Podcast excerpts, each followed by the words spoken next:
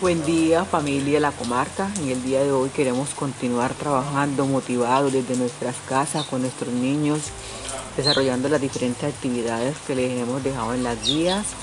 Eh, queremos continuar con ustedes a través del audio, de las llamadas, de la alternancia, desarrollando todas estas actividades programadas. Bueno, para el día de hoy los quiero motivar para que continuemos desarrollando nuestras actividades, nuestras guías en el transcurso del día voy a estar hablando con algunos padres, llamándolos particular.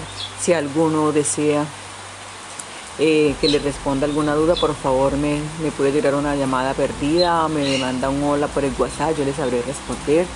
Saben que nosotros estamos aquí para colaborarnos y ayudarnos para salir adelante en este proceso nuevo que ha sido algo nuevo para todos nosotros, pero que de la mano de Dios hemos salido adelante y vamos a continuar con este proceso de la mejor manera. Que Dios los bendiga, continuamos eh, eh, trabajando juntos.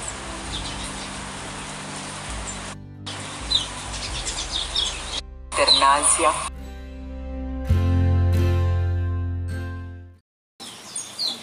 Buen día familia La Comarca, Dios los bendiga. Nuevamente tenemos un día nuevo para comenzar nuestras labores, nuestras actividades, dándole gracias primeramente a Dios bueno, este audio que les envío para motivarlos, para felicitarlos, todos aquellos que han venido de alguna manera eh, contribuyendo con el desarrollo de las actividades, en el apoyo a nuestros estudiantes en casa, brindándonos la oportunidad de abrirnos su corazón, su casa para nosotros poder de alguna manera continuar con este proceso de la enseñanza.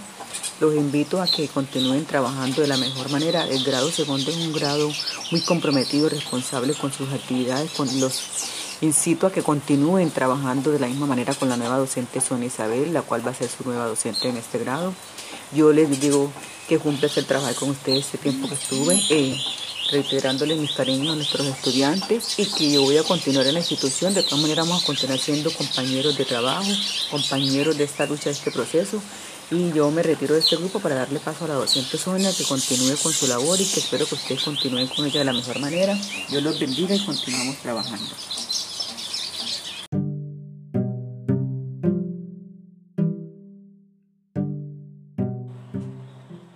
Buen día familia de la comarca, eh, dándole gracias a Dios por este nuevo día de vida. Nos vamos a encomendar a Él para que todo nos salga bien.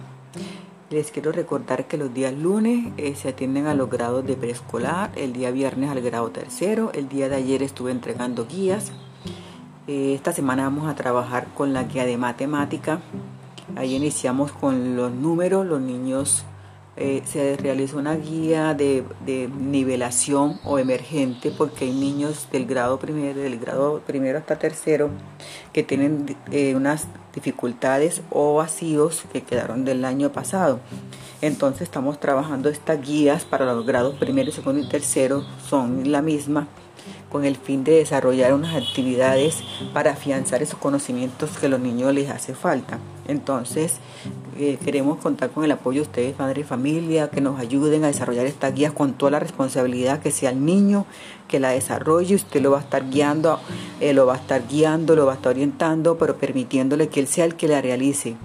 Si tiene alguna duda, alguna inquietud, estamos trabajando por el grupo de WhatsApp, me están preguntando qué inquietud, que no entienden Voy a estar llamando a algunos padres de familia para saber cómo van con las actividades con los niños y invitándolos que si ustedes desean, eh, la alternancia no es una obligación, es una, un requerimiento que nos está haciendo la Secretaría de Educación en los municipios donde no hay eh, tanto contagio de COVID, pero usted como padre de familia tiene, tiene el derecho de decidir si envía o no envía a su niño a la alternancia.